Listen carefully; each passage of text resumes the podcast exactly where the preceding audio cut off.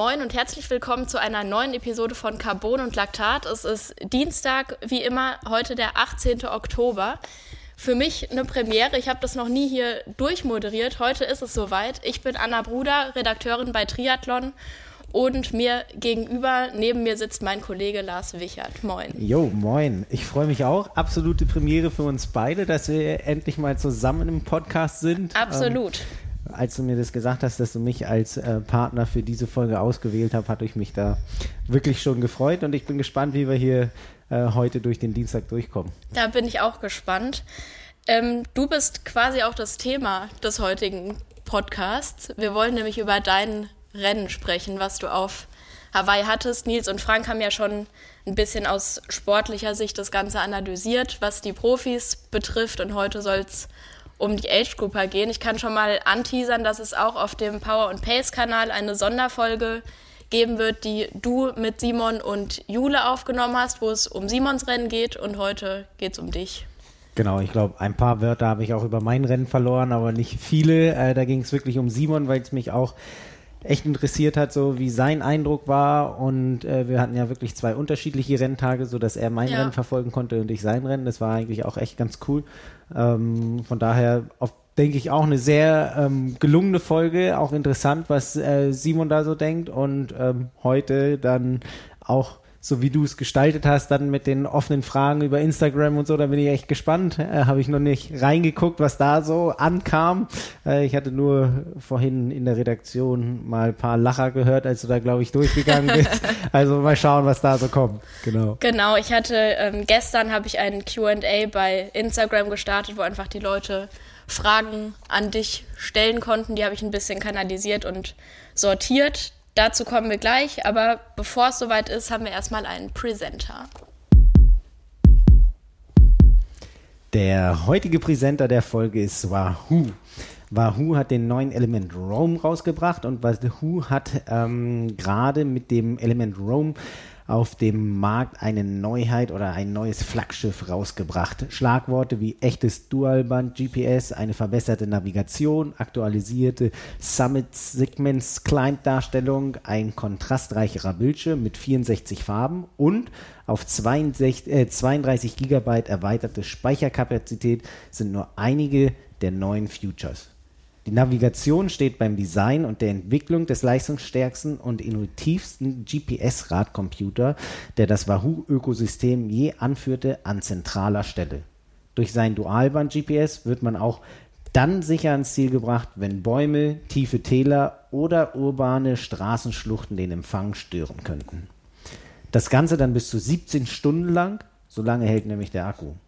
Dank der 64 Farbanzeige gibt es nicht nur deutlich bessere Kartendarstellungen auf den Trainingsseiten, werden jetzt beim Roam wichtige Trainingszahlen wie Watt oder Herzfrequenz farbig unterlegt und zwar in der Farbe der jeweiligen anliegenden Zone. Also von blau über grün, gelb bis zu tiefrot, wenn es denn sein muss.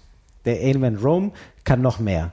Aktuelle USB-C Ladefunktion, konvexe Tasten, damit die damit wird die Bedienung gerade mit Handschuhen nochmal einfacher. Ein Umgebungslichtsensor, der das Display im Bedarfsfall automatisch zwischen hell und dunkel ändert. Perfekte Zoom-Funktion durch die beiden seitlichen Tasten.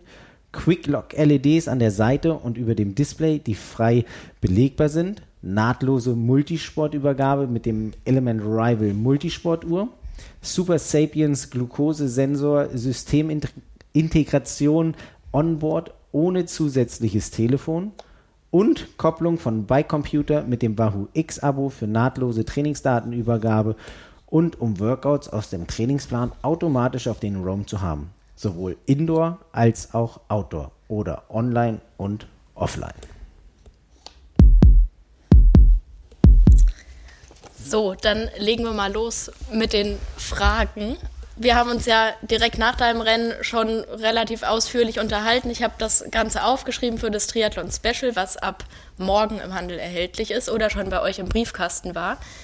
Ähm, jetzt wird es aber, glaube ich, noch mal ein bisschen detaillierter, weil ich wirklich wenig Platz hatte auf einer Doppelseite. Und jetzt können wir das Ganze noch mal ausführen. Da kamen einige Fragen, viele Fragen, teilweise natürlich auch gedoppelt, weil die Leute einfach das Gleiche interessiert. Und ich habe das so ein bisschen unterteilt in die Karriereplanung, alles, was mit der Zwift Academy zu tun hat, deine Verpflegung, das Rennen und das Training im Vorfeld und das Equipment.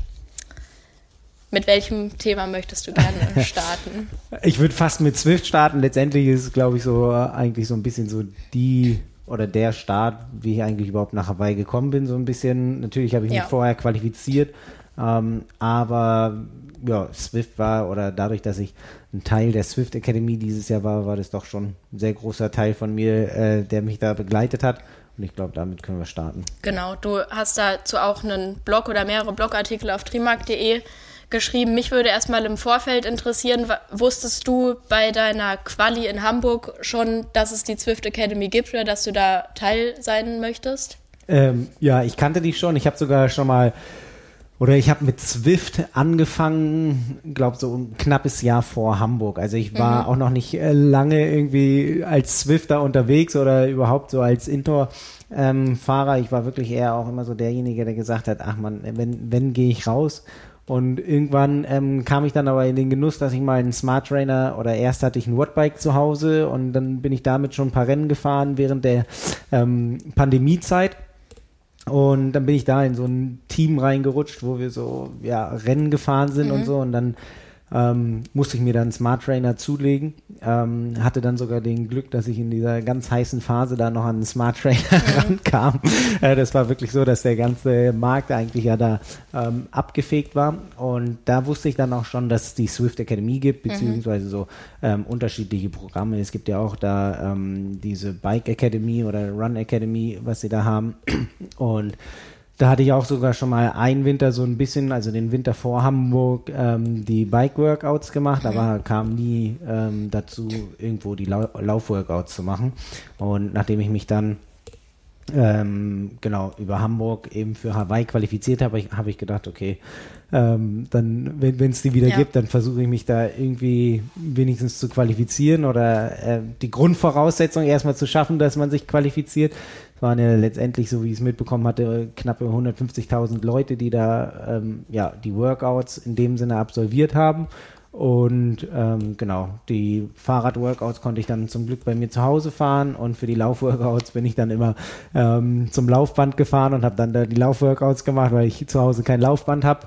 Und ähm, das hat schon mal so ganz gut funktioniert und das war eigentlich so, ähm, dass ich gesagt habe, okay, ich, ich versuche das auf jeden Fall, weil ich das so schon medial ganz gut mitbekommen hatte. Ja, da war nämlich eine Frage von Insta-Uli, dein Weg zum Zwift-Athleten. Das hast du eigentlich jetzt schon so teilweise beantwortet. Genau, also eigentlich war ich so, mein, mein Training bestand, bevor ich so ein bisschen strukturierter angefangen habe, eigentlich wirklich nur da drin, irgendwie pro Woche zwei bis drei Rennen zu fahren und dann vielleicht noch einmal irgendwie so ein bisschen locker.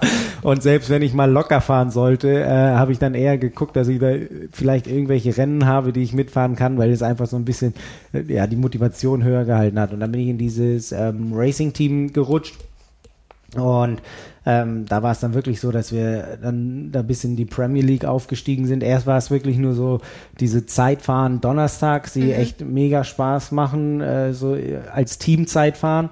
Und daraus hat sich das dann irgendwie entwickelt, dass wir da mit in dieses Ligasystem reingerutscht sind und dann wurde es, fand ich persönlich für mich schon wieder fast zu so stressig. Dann musste man da ähm, irgendwelche Verification Rights machen, mhm. äh, Dual Recording, also dass da quasi die Wattwerte über zwei Quellen aufgenommen werden. Da wäre ich schon überfordert, ehrlich gesagt.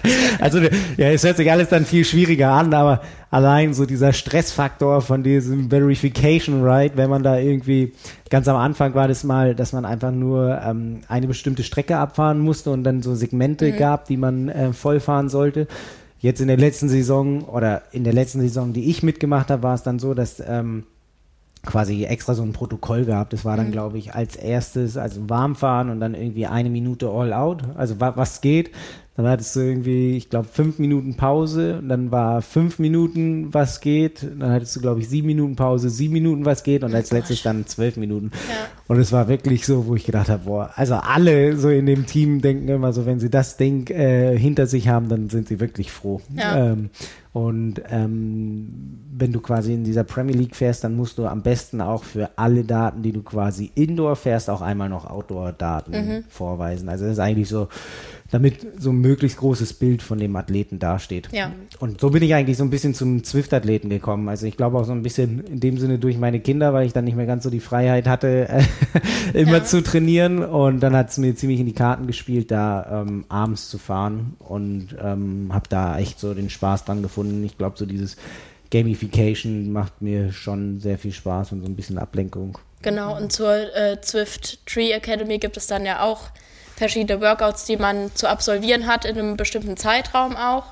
Das hast du gemacht und dann letzten Endes ja ziemlich viel Glück auch gehabt, dass du da ausgewählt wurdest. Genau, also jetzt auch so in den Gesprächen mit denen, die dafür zuständig sind, ähm, die sind natürlich auch vor Ort gewesen oder sind die, die, die das Team bilden. Also es gibt so gewisse Kennzahlen, die man so ein bisschen leisten muss. Also mhm. es ist nicht so, dass man da irgendwie mit 50 Watt in das Team kommt, so okay. ungefähr, glaube ja. ich. Ähm, aber sie sagen auch ganz deutlich, ähm, die Teilnehmerzahl hat sich ziemlich ähm, ja, stark entwickelt von der ersten Tree Academy bis jetzt.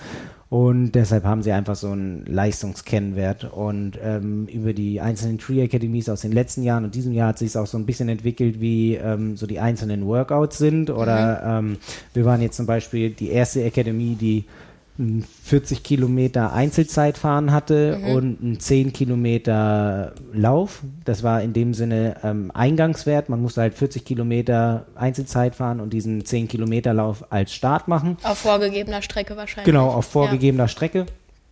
Ähm, und äh, anhand dessen wurde in dem Sinne dein FDP und dein Run-Wert mhm. ähm, betitelt, der quasi dann ausschlaggebend dafür war, für die fünf Workouts, die dann folgten, dass äh, da in dem Sinne deine Leistungsbereiche einsortiert waren. Mhm. Und dann musstest du einfach ähm, die fünf Workouts fürs Laufen und Radfahren absolvieren und wenn du das gemacht hast, ähm, dann am Ende einfach nochmal einen Abschluss Zeitfahren und den Abschlusslauf, mhm. so dass man, so dass die eventuell sehen können, dass man sich verbessert hat. Mhm. Ähm, für dieses Jahr weiß ich, dass es so sein wird, dass sie von dem 40 Kilometer Einzelzeitfahren und 10 Kilometer Lauf weggegangen sind. Da ist es jetzt, glaube ich, ein 50 Minuten Zeitfahren oh oder Gott. so und Boah. ich glaube 50 oder 45 ja. irgendwie so. Ich müsste noch mal gucken und ein halber Stunde Lauf. Also so, dass ja. in dem Sinne die Belastungszeit für alle gleich ist. Weil ja. so war jetzt schon die Belastungszeit dann für alle konnte sehr unterschiedlich sein und so ist es jetzt ähm, beschränkt. Und jetzt ist es aber auch weiterhin mit dem Eingangs- und dem Ausgangstest mhm. und den fünf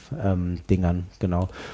Und ja, so wie ich es mitbekommen habe oder so wie es uns gesagt wurde, gibt es halt einen Kennwert, dann wurden die ausgewählt und dann ist es wirklich so ein bisschen Glückssache, und es kommt wirklich viel darauf an, dass man sich da, glaube ich, nicht verstellt, authentisch ist. Und äh, das ist, glaube ich, so die Hauptsache. Also beim, bei, bei der ersten Auswahlrunde geht es erstmal nur darum, dass da alle Daten abgecheckt werden, mhm. sodass sie wissen, mit wem sie es zu tun haben, so ungefähr. Mhm. So, keine Ahnung, Familienvater arbeitet, äh, mhm. irgendwie eine ganz gute Geschichte. Und ähm, dann war die zweite Auswahlrunde eben ähm, und man wusste halt vorher nicht, ob man es jetzt schafft oder nicht. Man mhm. bekommt dann irgendwann eine E-Mail so von wegen, ja, äh, jetzt schick bitte ein Video ein. Mhm. das und das sind die Fragen. Äh, länger als drei Minuten darf es nicht sein. Und ähm, dann die letzte Auswahlrunde war eben noch so ein Interview mit den beiden ähm, Athletenmanagern für ähm, USA und Europa. Mhm. Und das ist halt dann wirklich so ein Interview, wo sie, glaube ich, ähm, ich weiß gar nicht, jetzt am Ende waren wir ja drei Männer, drei Frauen und ich glaube, die hatten noch ungefähr so zwölf Athleten insgesamt. Mhm. Ähm, und anhand dessen haben sie dann halt so entschieden, wie sie das Team formen. Und so ähm, war es dann anscheinend auch. Ich hatte auch ein Gespräch mit zwei vorangegangenen ähm, Athleten, einmal mit Bruce Ethel zum mhm. Beispiel, die jetzt äh, Profi-Triathletin ist und da wurde auch gesagt, dass immer viel Wert darauf gelegt wurde, dass irgendwie die Chemie im Team stimmt. Also da wurde, glaube ja, ich, anscheinend ja schon ja. drauf geachtet. Also gerade wenn man so zwei Wochen da, äh, sag ich mal, so halbwegs auf einem Ort zusammen ist, ne, sollte es, glaube ich, schon ganz gut passen. Genau, und die ganzen Auswahlverfahren habe ich da ganz gut gemeistert und äh, habe es dann geschafft, hier ins Swift-Team reinzukommen. Und die Fragen, die dann gestellt wurden in dem Assessment Center, sage ich mal, die waren dann wahrscheinlich auch nicht zur Geschichte von Zwift, sondern eher persönliche Fragen. Genau, also es ging eigentlich überhaupt nicht über Swift, also man muss sich da nicht unbedingt äh, damit auskennen, wann Swift gegründet wurde und wie viele Mitarbeiter da sind. Also es ja. ist kein Bewerbungsgespräch. Ähm, genau, es wurde so ein bisschen gefragt, äh, wozu ähm, oder wie man zum Swift gekommen ist, wie man Swift nutzt. ich meine, die sehen natürlich auch alle Daten, die, die man da irgendwie hat, ne? Mhm. welches Level man ist oder weiß ich was. Ähm, und dann war es wirklich komplett persönliche Fragen, so, ja. ähm, keine Ahnung, äh, ja, was war, kann ich äh, gut bei warmen Bedingungen ähm, laufen? Mhm. Was glaube ich, äh, wie, wie wird der Einfluss zu Hause mit den Kindern sein? Ob ich das meistern kann, den Weg? Und ähm, also es war wirklich eher so ein ziemlich persönliches Gespräch hin und her und so das Gefühl, dass es auf jeden Fall nicht ähm, so ein standardisiertes Gespräch ja. ist, sondern sich ziemlich darüber entwickelt hat. Also das hat man schon gemerkt, dass dann immer so die Sachen gefragt worden sind, die gerade denen auf der Zunge lagen und dann ja, ähm, ja hatte ich wahrscheinlich die richtigen Antworten dafür. Ja. Und äh, wie gut kam das an, dass du erst einen Triathlon gemacht hast bis zu dem Zeitpunkt? Ja, ähm, es war, glaube ich, eher auch so ein bisschen das Lustige daran. Ja. Ähm, wir waren wirklich ziemlich durchgemischt. Zum Beispiel Niall Eddy, der auch in meiner Altersklasse unterwegs war, der war früher, äh, hat schon bei ITU-Rennen mitgemacht. Mhm, also krass. der war international auch schon ganz gut unterwegs. Und so war das, glaube ich, so echt so ein ziemlich gut durcheinander gewürfeltes ja. Team. Und ich glaube, es wird auch eigentlich auch so ganz nett gesehen, weil mit den Mentoren, mit Tim Don und Sarah True hat man dann natürlich auch zwei Ansprechpartner, die man da alles fragen ja. kann. Es kommt dann natürlich ganz gut auch, wenn die dann so sagen, ja, ihr habt natürlich schon alle irgendwelche Wettkämpfe gemacht äh, und ihr wisst wahrscheinlich alles, aber ihr könnt uns gerne fragen. Ja. So. Das ist eigentlich schon ganz cool gewesen. Ja, total. Okay, dann war eine Frage, ob du in der Zwift Academy bleibst. Also wenn ich die Wahl hätte, dann würde ich es auf jeden Fall machen. Ähm, nee, geht leider nicht. Also die Swift Academy ist wirklich immer nur bis Hawaii oder mhm. bis zum Zielwettkampf. Zum Beispiel die aus dem letzten Jahr hatten dann St. George als ähm, mhm. Zielwettkampf. Mhm. Bis dahin ging die Swift Academy und dann war es vorbei. Also okay. Also das ist wirklich immer nur für diesen einen Zeitraum, ähm, von dem Punkt, wo das Team verkündet wird, bis zu dem Zeitpunkt, wo dann der Zielwettkampf ist. Also mhm. Also das ist dann wirklich ähm, mit, dem, mit der Abreise aus Hawaii leider zu Ende. Okay. Dann eine Frage, die dazu so ein bisschen passt, oder das waren mehrere Fragen, ob du das Equipment behalten darfst. Genau, ja, äh, ich, ich glaube, die Frage habe ich schon häufig bekommen. Ähm, wer schon andere Athleten zum Beispiel aus der Swift Academy rumfahren sehen hat, aus der alten, ähm, hat gesehen, dass sie auf jeden Fall auch auf ihrem Material unterwegs waren. Mhm. Also das Material ähm, darf man behalten. Äh, Finde ich persönlich auch was ziemlich Spezielles so beim Fahrrad mit der in dem Sinne Sonderlackierung. Ja, haben absolut. wirklich nur sechs Athleten und dann eben auch auf Swift nur sechs Athleten. Also ja. ich bin einer von sechs Athleten, der auf Swift sein komplett eigenes Fahrrad fahren darf, ja. äh, auch eigenlackiert. Das finde ich eigentlich schon eine richtig geile Sache. Ähm, also ich darf mein ähm, Equipment virtuell und äh, im Internet behalten. Du bist genau. aber nicht mehr dazu verpflichtet, den Anzug zu tragen, zum Beispiel. Nee, genau. Ja. Also ich habe ich hab ja überhaupt keine Pflicht dazu. Ähm, kann das Material benutzen, wenn ich möchte. Wenn ich der Meinung bin, dass anderes Material besser ist oder ich mich irgendwie anders wohler fühle oder so, dann kann ich da auf jeden Fall wechseln. Ähm, was ich nicht machen würde, was zum Beispiel einige gemacht haben, ist so das Fahrrad umlackieren. Das äh, finde ich ist dann irgendwie äh, doch ja, schon eine Erinnerung zu viel, ja. ähm, dass ich das nicht machen würde. Auf jeden Fall. Okay, das waren die Fragen zu Zwift. Mit was willst du weitermachen? was interessiert dich denn am meisten? Tatsächlich die Karriereplanung so ein bisschen. Nicht ganz uneigennützig, weil ich ja auch gern wissen will, ob du hier bleibst bei uns. Ähm. Genau. Ähm, da, genau, ich habe ein paar Fragen dazu gesammelt. Ein paar davon kamen von Fritz Ferner, aka Fritzig, dein Konkurrent in der Altersklasse. Ich glaube, der will auf jeden Fall wissen, ob er noch weiterhin mit dir rechnen kann. Er fragt, äh, ob du wieder nach Hawaii kommst. Das ist äh, wirklich eine Frage. Also ich hatte ja dieses Jahr wirklich dieses riesengroße Privileg, ähm, in der Swift Academy zu sein und dadurch wurde mir wirklich so dieser ganze Stress, den die viele Age-Group-Athleten hatten, ähm, so zu überlegen, wo übernachte ich, wie plane ich meine ganze Unterkunft und wo gehe ich einkaufen und ähm, das alles und auch dieser, dieser finanzielle Gedanke, der dieses mhm. Jahr, glaube ich, noch mal größer war, als die Reise nicht eh schon mit sich bringt, äh, ist ja für mich komplett weggefallen. Mhm. Ähm, deshalb muss ich so ein bisschen sagen, ähm, wenn ich das auch so betrachte, wie viel da teilweise ausgegeben wurde, ähm, würde ich jetzt sagen, dass ich Hawaii schon, denke ich, nochmal mache. Mhm. Ähm, oder da das auf jeden Fall so auf der Rechnung habe und auf jeden Fall nochmal Lust hätte, weil ich so diesen ganzen Flair da richtig cool fand. Mhm. Ähm, Radstrecke gefällt mir echt irgendwie äh, ziemlich cool. Also das ist, auch wenn es nur einmal lang raus und wieder zurückgeht, ähm, finde ich sie doch schon äh, irgendwie abwechslungsreich und gar nicht so, dass sich die 180 Kilometer so extrem ziehen. Aber ich muss sagen. Du bist du einer der wenigen, glaube ich. ja, vielleicht habe ich da immer noch Almere so ein bisschen im Kopf. Also da hatte ich so dieses Deichstück irgendwie ja. 20 äh, oder 30 Kilometer nur flach geradeaus und dann einmal so ein kleines Ausweichen an der Mittelinsel und sonst war da gar nichts. Also noch nicht mal irgendwie so ein kleiner Hügel oder so. Äh, das fand ich eigentlich so ganz angenehm, dass man da so ein äh, ja, profiliertes ähm, ja. Gelände hatte. Ähm, aber jetzt so weit zurück. Also wenn ich es komplett alleine zahlen müsste, würde ich sagen, ich mache es glaube ich nicht. Ähm, dazu ja. ähm, ist es zu teuer und das wäre dann aus meiner Sicht dann ähm, familiär gesehen so ein bisschen zu egoistisch, weil ja. mit dem Geld, glaube ich, kann man dann immer noch schöne andere Sachen anfangen. Ja. Und ähm, dafür gibt es, glaube ich, insgesamt in äh, Europa auch noch echt coole andere Rennen, die man irgendwie machen kann. Deshalb, also ich, ich sage nicht, dass ich nicht nochmal nach Hawaii fahre, aber wenn ich es komplett alleine zahlen muss und es in dem preislichen Rahmen ist, wie es dieses Jahr war, dann glaube ich nicht, dass ich mir das Vergnügen so leiste. Ja.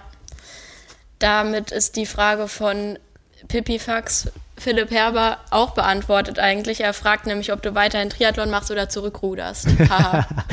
ähm, Genau, ich habe dieses Jahr mein ähm, Skull oder meine Riemen ja in dem Sinne wirklich fast komplett an den Nagel gehangen. Ich habe eine ähm, Regatta mitgemacht in Flensburg, aber eigentlich auch nur, weil es da so geile Bedingungen waren. Ich war mit meinen Kids da zugucken mhm. bei einer Coastal Regatta und dann waren war so viel Wind und, und Welle, dass ich gedacht habe, boah, ey, da muss ich auf jeden Fall heute rudern mhm. und hatte mich noch nachgemeldet. Äh, ansonsten so das, was ich jetzt die letzten Jahre mitgenommen habe, die Coastal-Weltmeisterschaft ähm, und Europameisterschaft, die habe ich dieses Jahr komplett sein lassen. Also das ist wirklich, wenn äh, noch, noch mehr Spaß als der Triathlon, also zurückrudern werde ich nicht. Und ich denke schon, dass ich da dem Triathlonsport irgendwie erhalten bleibe. Muss mir aber, glaube ich, auch so ein bisschen Gedanken machen, in welche Richtung das äh, dann noch mal mehr gehen soll. Aber ähm, vielleicht stehe ich dann mal mit Pipifax zusammen an der Startlinie. Wenn er denn noch weitermacht. Ja, der macht noch weiter. Okay. Du überredest ihn. Das ist mein Stichwort. Äh, wie geht es denn weiter? Das wollen nämlich sehr viele Leute wissen, ob du Profi wirst oder ob du Age Grouper bleibst. Ja, das ist eine gute Frage. Ich glaube, wenn, ist es so, dass ich mich bis Ende dieses äh, Monats, glaube ich, entscheiden muss, glaube ich. Ne? Ich glaube, also wenn, wenn ich das richtig in Erinnerung habe, ist, glaube ich, irgendwie die Deadline zum Melden, dass man Profi wird oder nicht, ähm, ist, glaube ich, irgendwie Ende Oktober jedes Jahres. Also Ich habe mich mit der Frage noch nie auseinandergesetzt.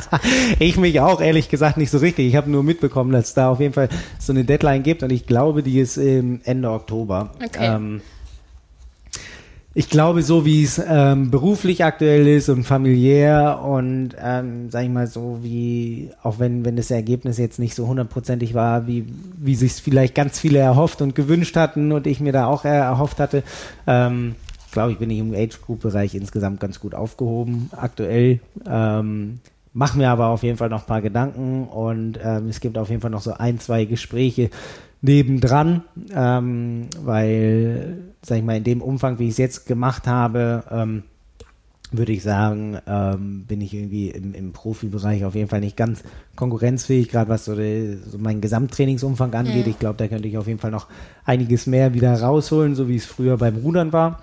Und ähm, deshalb glaube ich, müsste es, wenn so sein, dass ich da auf jeden Fall irgendwie beruflich einen Step nochmal zurückgehe und sage, okay, ähm, dann in, in dem Sinne nur einen Halbtagsjob oder irgendwie beide reduzieren mhm. weiß ich was.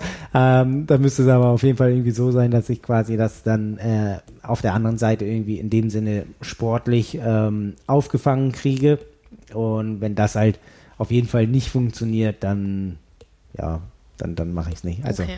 also ähm, die Entscheidung ist noch nicht final. Gefallen. Ist noch nicht final, genau. Äh, vielleicht gibt es so einen kleinen, kleine richtungsweisenden Weg, aber komplett final ist es noch nicht. Und ähm, jetzt, wo du mich hier so gefragt hast, könnte ich mich nochmal damit auseinandersetzen, wann denn die Deadline ist, okay. um, um sich zu melden. Ähm, aber in dem Zusammenhang finde ich es eigentlich ganz interessant, dass man sich in Deutschland wirklich eigentlich nur anmelden muss. Und ich habe mit einer Britin ja. gesprochen, bei denen ist es so, die müssen ähm, es gibt bestimmte Wettkämpfe oder ähm, Wettkämpfe, wo Profis mit am Start sind und dann musst du im gewissen Prozentmaß zu denen zeitlich ins Ziel kommen. Ja, das hatte Cat Matthews mir im Interview gesagt, genau. dass es da eben Vorgaben gibt, dass du eben nur so und so viel hinter den Profis sein darfst. Richtig, aber wie ist es, wenn du dann einmal Profi bist? Hat sie das auch gesagt? Nee. Dann bleibst du es oder äh, also das, das fände ich ganz interessant, weil wenn Stimmt, du einmal ja. so den Schritt geschafft hast, dann ja, ist wahrscheinlich so, der erste ist der schwerste und dann bleibst du drin. Ja. Profi für Lebenszeit. Nee, ja, das ist eigentlich ganz interessant. Also fand ich wirklich, ähm, weil, ja, je nachdem finde ich, wie man dann selber unterwegs ist, dann kannst du ja echt viel Glück haben bei einem Wettkampf oder bei einem anderen, ähm, ja. dass du da die Profilizenz ziehen kannst und dann eventuell auch wieder gar nicht. Also das ist schon nicht ohne. Ja, trotzdem finde ich es ein bisschen bedenklich teilweise, dass man in Deutschland quasi nur Summe X auf den Tisch legen muss und dann ist man Profi. Das weiß ich nicht. Ja, das stimmt. Aber das muss jeder für sich selbst wissen, ob er das dann macht.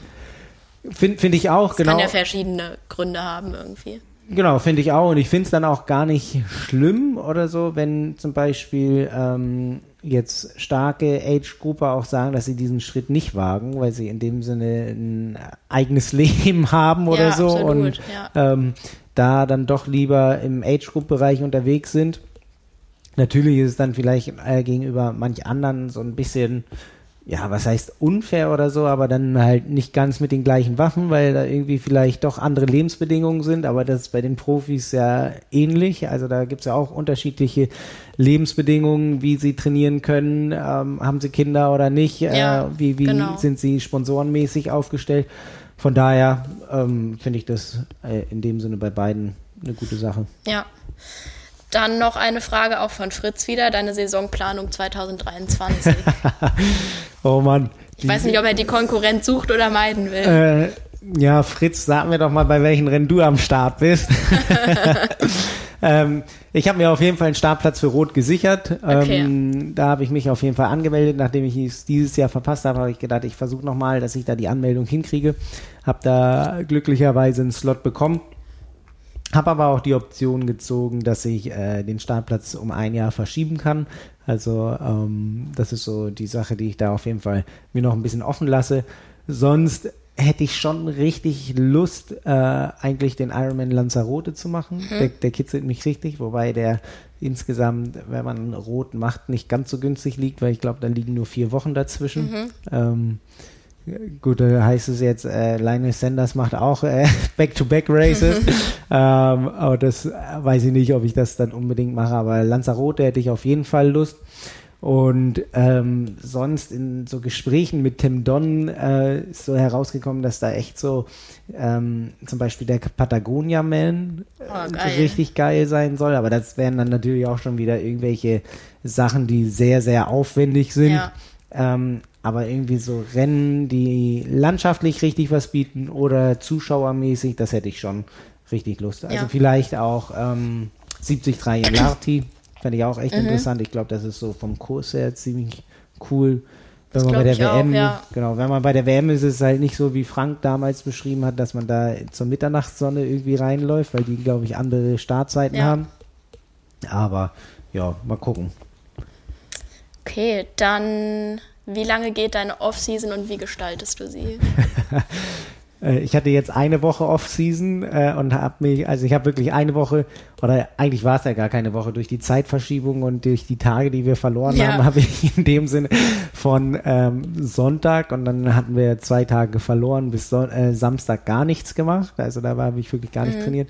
Saß ich am Sonntag wieder auf der Rolle und ich hatte noch den Startplatz für die 73 WM angenommen, mhm. ähm, als ich äh, Mallorca ähm, den Wettkampf gemacht habe und hatte mir so ein bisschen hin und her überlegt, ob ich den jetzt wirklich mache oder nicht, weil ich auch, auch mal, ähm, weil mein Fuß so ein bisschen gezwickt hat und dann habe ich aber irgendwie gedacht, oh, man, aufgrund des Radkurses hast du dich ja da angemeldet.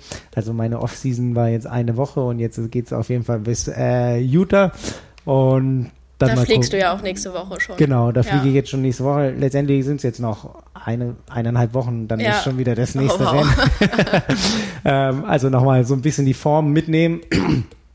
Und ach, mal gucken, ich weiß gar nicht, sonst habe ich die Offseason immer so ein bisschen mit Swift-Rennen gestaltet, so das gemacht, wozu ich Lust hatte. Wenn cooles Wetter ist, dann raus zum Graveln, aber halt wirklich überhaupt nicht irgendwie nach Plan trainiert. Ja. Ähm, und jetzt auch nicht irgendwie zwangshaft an irgendwelchen Minuten festgemacht oder so. Ja. Ähm, und dann mal gucken, wann ich dann wieder strukturiert einsteige. Das wäre dann vielleicht so, wenn ich mit Fritz die Saisonplanung gemacht habe, dann weiß ich auch, wann ich wieder genau. einsteigen muss. Ihr könnt euch ja mal zusammensetzen und einen Schlachtplan entwickeln. Okay, Thema Karriereplanung hätten wir auch abgeschlossen. Hast du alles soweit beantwortet? Dann würde ich gerne als nächstes zum Thema Verpflegung kommen und das ist nämlich auch ein gutes Stichwort für unseren nächsten Presenter. Der Partner der heutigen Folge ist nämlich wieder AG1 von Athletic Greens. Das ist ein Produkt, das euch den täglichen Zugang zu Nährstoffen ein klein wenig einfacher machen soll. Es besteht aus 75 hochwertigen und natürlichen Zutaten wie Vitaminen, Mineralstoffen, Bakterienstämmen, Botanicals und vieles mehr. Die tägliche Portion unterstützt die tägliche Nährstoffversorgung und zahlt in diverse Gesundheitsbereiche ein. Und zwar das Immunsystem, den Energiehaushalt, die geistige Fitness, Haut, Haare und Nägel, Herz- und Knochengesundheit und die Hormonfunktion. Das Ganze dauert nur 60 Sekunden. Die Zubereitung funktioniert nämlich einfach, indem man einen Messlöffel oder ein Travel Pack in 250 Milliliter Wasser einrührt oder aufschüttelt und sich das dann genehmigt. Morgens früh, abends, wann auch immer man das gerne machen will. Das funktioniert mit einem Abo-Modell und das ist völlig risikofrei. Ihr könnt es nämlich 60 Tage lang testen und habt eine Geld-Zurück-Garantie. Das heißt, dass ihr es einfach zwei Monate testen könnt und euch dann entscheidet, ob es zu euch passt und eure Erwartungen erfüllt.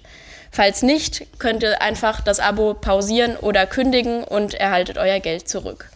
Auf athleticgreens.com slash carbon und Carbonlaktat erhaltet ihr zu eurer Bestellung 10 Travel Packs dazu und profitiert natürlich auch von der Geld-Zurück-Garantie. Alle Infos findet ihr wie immer in den Show Notes. So, Lars, Thema Verpflegung. Wer das Special schon im Briefkasten hatte und das gelesen hat, der weiß, dass es dir nicht ganz so gut ging, vom Magen her ähm, ja, hat die Verpflegung dazu beigetragen oder hatte das damit gar nichts zu tun? Ja, das ist eine gute Frage. Ich glaube schon, dass die Verpflegung dazu beigetragen hat. Ähm, was aber nicht an der Verpflegung lag, sondern eher an mir sozusagen. Mhm.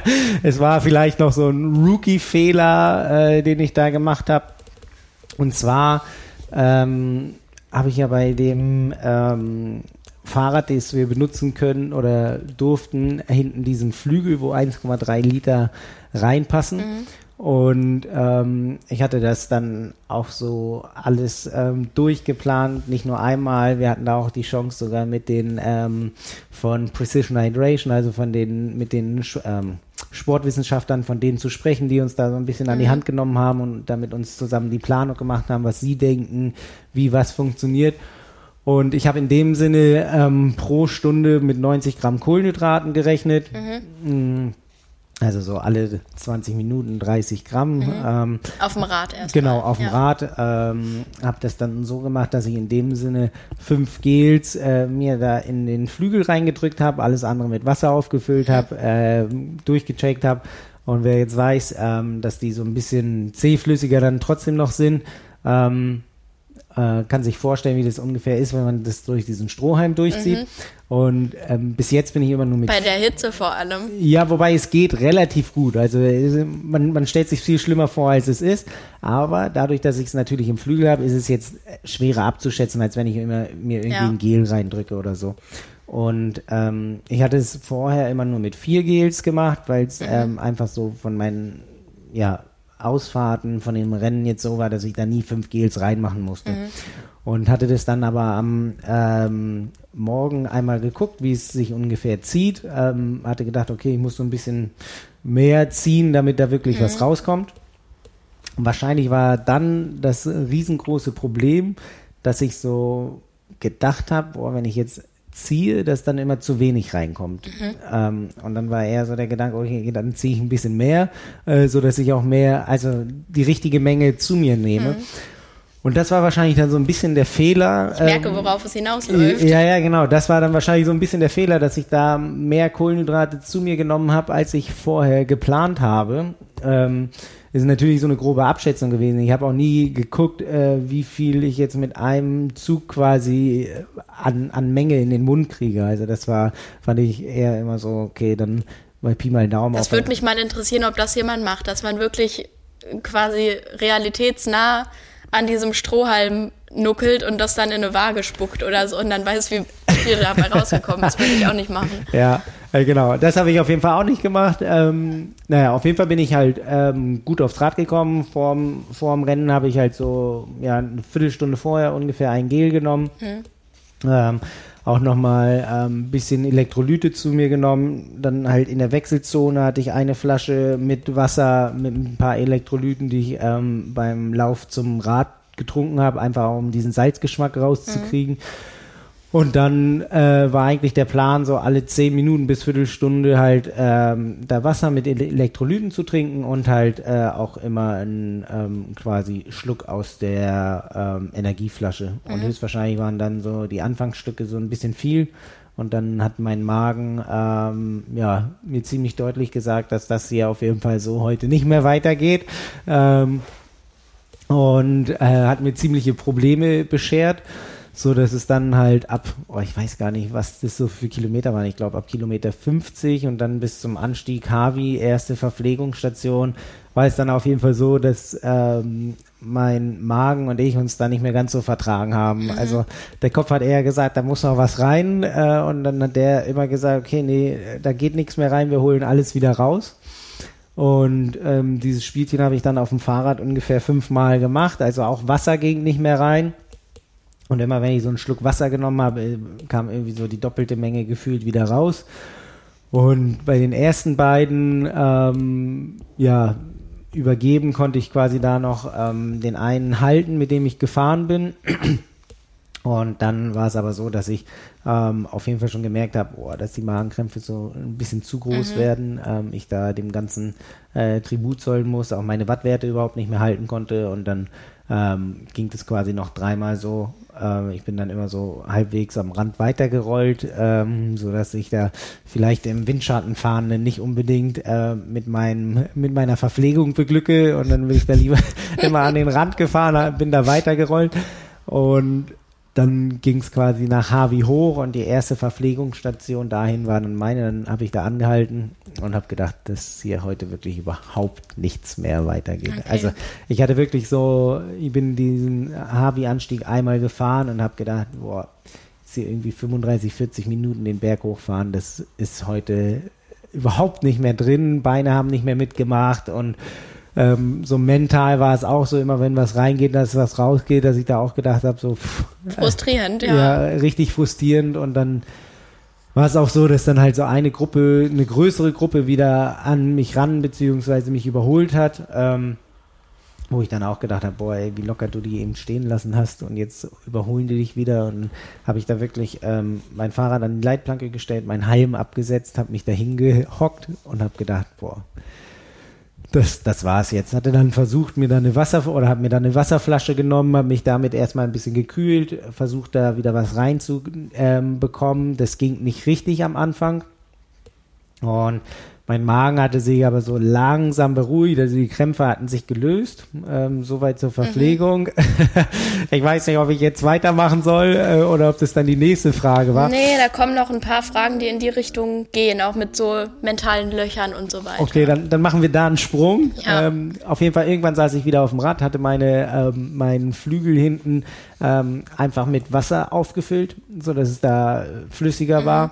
Und ich hatte in dem Sinne sonst alles an Bord. Also ich habe in dem okay. Sinne mit 90 Gramm Kohlenhydraten pro ähm, Stunde gerechnet ähm, und ungefähr ähm, mit, äh, oh, ich weiß gar nicht, wie, wie die das rechnen, aber das ist quasi so eine 1500er Einheit mhm. Elektrolyte mhm. von denen ähm, und habe so gerechnet, dass ich in dem Sinne pro Stunde auch ungefähr einen Liter trinke. Okay. Dass ich dann halt an den Verpflegungsstationen, am Anfang war das gar kein Problem, mir immer eine Wasserflasche nehme und auch äh, auffülle. Mhm. Eigentlich war dann noch der Gedanke, dass ich quasi einfach ähm, meine vordere Flasche und die Flasche auf dem Oberrohr ähm, mit der Special Needs einmal tausche, mhm. leere Flasche weg, einmal ähm, quasi auf Oberrohr mhm. gelegt und die andere vorne reingefüllt.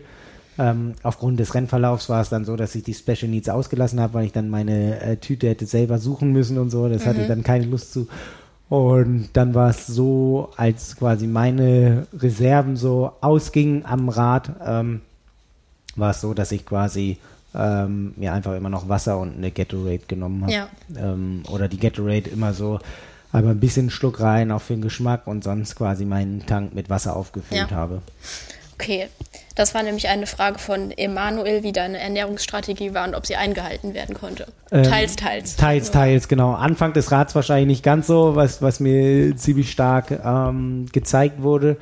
Auf der Laufstrecke ging es dann eigentlich. Also da hatte ich dann auch so grob versucht, ungefähr bei 70 bis 90 Gramm Kohlenhydrate mhm. pro Stunde zu sein.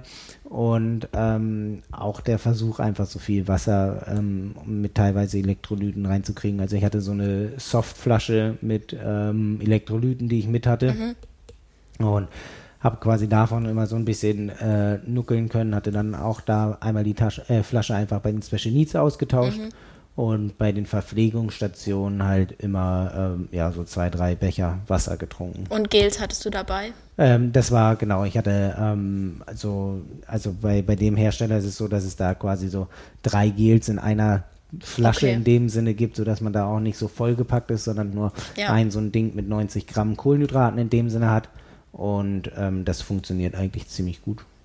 Das heißt, du hattest dann als Anhaltspunkt, dass diese Flasche in einer Stunde, bisschen mehr als einer Stunde leer sein muss. Genau, genau. Ich hatte so zur Wechselzone hatte ich mir zwei Flaschen, also zwei von diesen Gelflaschen hingepackt mhm. und eine ähm, ja, 500 Milliliter Elektrolytflasche, sodass ich da auf jeden Fall die Salze ziemlich gut mhm. zu mir kriege. Und dann war meine Rechnung so, dass ich auf jeden Fall bis zum Energy Lab mit der hinkomme. Und ja. dann im Energy Lab lag dann noch eine schön gekocht. Ja. ähm, äh, butterweich lag sie dann da ähm, und hat auf mich gewartet und das hat eigentlich ziemlich gut funktioniert. Ja. Genau, okay. also bei, beim Laufen hat es alles besser funktioniert oder nachdem ich dann auch wieder losgefahren bin und sich das da irgendwie alles die Waage gehalten hat, ähm, hat die Verpflegung wieder besser funktioniert. Ja. Sonst hatte ich halt immer so gemacht, dass ich gar nicht mit irgendwelchen Gelflaschen gefahren bin oder in Ham Hamburg habe ich das gar nicht gemacht. Da hatte ich in dem Sinne nur über Getränkepulver und Flüssigkeit quasi mhm. das zu mir genommen an Kohlenhydraten. Ja. Was hast du vor und nach dem Rennen gegessen? Ähm, was gab es nach dem Rennen? Gute Frage. Alles. Alles. ähm, vor dem Rennen gab es, äh, also morgens habe ich ähm, ja so eine Granola-Schüssel mit Rosinen gegessen, mhm. ungefähr um kurz vor vier. Ähm, Geil. Genau. Ja. Kurz vor vier einmal ein schönes Granola-Müsli. ähm, also da, um da einfach auch so ein bisschen größer was drin zu haben, sonst bin ich eigentlich gar nicht so derjenige, der vor dem Rennen unbedingt was Festes braucht mhm. oder so. Und dann halt, wie gesagt, ähm, eine Viertelstunde vorher die ähm, ein Gel und ähm, in dem Zuge auch ähm, die Elektrolyte aufgefüllt. Und den Abend vorher gab es ähm, Chicken mit Rice. Das hatte sich irgendwie, äh, hatten sich die anderen Athleten so ein bisschen gewünscht. Habe ich dann mitgemacht. Und ich bin gerade am überlegen, ich glaube am Abend, an dem Abend gab es, glaube ich, Burger im Haus. Also ich glaube, dann äh, hat der äh, Chef von Swift hat äh, in dem Also ich, ich, will nicht sagen, dass es Burger Patties waren, es waren eher so, ähm, was waren es, Burger Weltkugeln irgendwie, okay. also so richtige ja. Fleischbälle, äh, wo alle ziemlich gelacht haben, wie er den Burger brät, so ungefähr, oder grillt.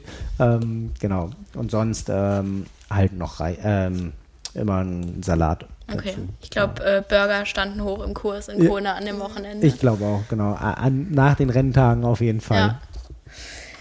Okay, und noch äh, eine sehr interessante Frage von Julian Rent. Äh, gibt, gibt es Rivella auf Hawaii? nee, leider nicht. Äh, Rivella hat sich ja, glaube ich, ziemlich auf den ähm, schweizerischen und ähm, teilweise, glaube ich, niederländischen oder österreichischen Raum spezialisiert. In Deutschland gibt es ja auch nicht mehr. Ich glaube, diese Frage zielt ein bisschen darauf ab, weil ich einmal in der Insta-Story, ähm, in dem Sinne mit meinen Kindern sage ich immer, das ist der Keller von unserem Auto. Ja. Da, da so ein zweiter Boden drin. Und als wir in, in der Schweiz waren, oder immer wenn ich in der Schweiz bin, dann decke ich mich einfach einmal mit Rivella ein, weil das irgendwie so echt so die Kindheitserinnerungen von mir sind. Absolut. Ähm, äh, und dann nehme ich immer eine Flasche oder mehrere Flaschen Rivella mit und ich glaube, darauf spielt er so ein bisschen an, weil, weil ich da den ganzen Kofferraum voll Rivella Und Daniela hatte. Rief hatte auch keine dabei? Nee, ich habe sie auch gar nicht gefragt. Okay. Aber es wäre natürlich echt, äh, ich glaube, bei Schweizern hätte man da einen ganz guten Marktwert. Ja. Die ja. hatte nach dem Rennen aber auch, glaube ich, eher Bock auf andere Getränke. da, da stand Rivella dann nicht mehr so hoch im nee, Kurs. Ich, ich weiß nicht, nicht, ob man das auch als Radler mischen kann oder so. Ich glaube, das schmeckt ja. nicht. Aber, äh, Na, weiß ich ja. nicht. Nee. Genau. Okay, das waren schon die Fragen zur Verpflegung. Kohlenhydrate pro Stunde hast du, hast du gesagt. Zu ein paar Zahlen, Daten, Fakten, das wollen die Leute natürlich wissen, kommen wir jetzt. Es geht jetzt nämlich um das Rennen an sich und um das Training. Und eine ganz basic Frage, warum hast du überhaupt mit Triathlon angefangen? Jetzt kommt immer der große Lacher, weil ich nicht mehr so viel trainieren wollte. Ja. ähm, ich habe eigentlich damit angefangen, also ich war ja wirklich so, habe mit dem Leistungssportrudern aufgehört und habe dann echt noch so Wettkämpfe gemacht, wozu ich einfach Lust hatte. Also ich bin dann ähm, ein paar Mountainbike-Rennen, ein paar Radrennen gefahren mhm. und ein Freund von mir, ähm, ähm, der auch mein Trauzeuge ist, der ähm, hat den Ironman in Zürich damals gemacht mhm. und dann auch die Challenge Rot.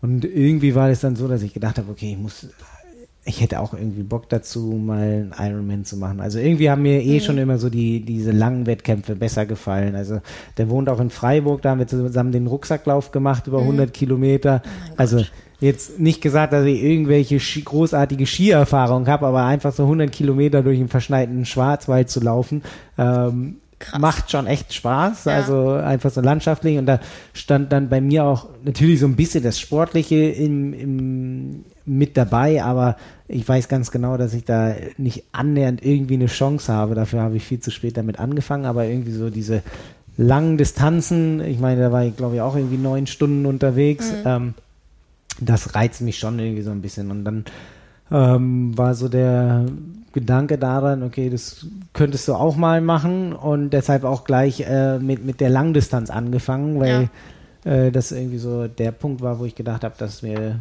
das auf jeden Fall Spaß macht und wenn es dann irgendwann nicht läuft, ich das eigentlich dann so mit, mit meinem Motor und dem Kampfeswillen vielleicht irgendwie durchkriege, ja. äh, dass man sich da so ein bisschen ähm, quälen muss oder so. Und so bin ich eigentlich zum Triathlon reingerutscht. Also, dass ich dann gesagt habe, okay, ich mache die Langdistanz in Hamburg. Ähm, hab dann auch nie daran gedacht, dass ich irgendwie oder schon vorher daran gedacht, dass irgendwie jetzt zum Beispiel dieses Jahr äh, irgendwelche Wettkämpfe geplant sind. Es mhm. war wirklich nur bis Hamburg geplant.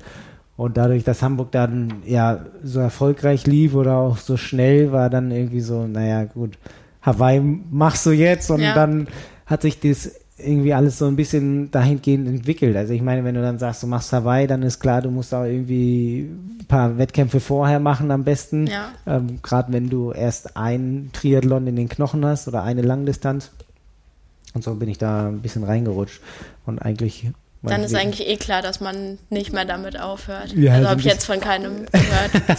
ja, man ist schon so ein bisschen infiziert, auf jeden Fall. Also und ich meine, ich mache es, weil ich wirklich ähm, auch mich richtig gerne bewege, Spaß an der Bewegung habe, ähm, auch riesen Spaß habe draußen zu sein. Ähm, Fahrradfahren macht mir Spaß, Laufen auch Schwimmen auch. Ja, ja. äh, äh, nee, äh, da sitzen dir die richtigen zusammen. ja. Brauchst du dich nicht rechtfertigen. Wobei ich sagen muss, ganz am Anfang, also letztes Jahr bin ich wirklich überhaupt nicht geschwommen oder fast gar nicht, dieses Jahr schon mehr. Ähm, habe auch das Gefühl, dass sich so ein bisschen was entwickelt hat. Ähm, und ich würde jetzt nicht sagen, dass ich Schwimmen gar nicht mag. Es macht im Nachhinein hat es immer Spaß gemacht. Ja, genau.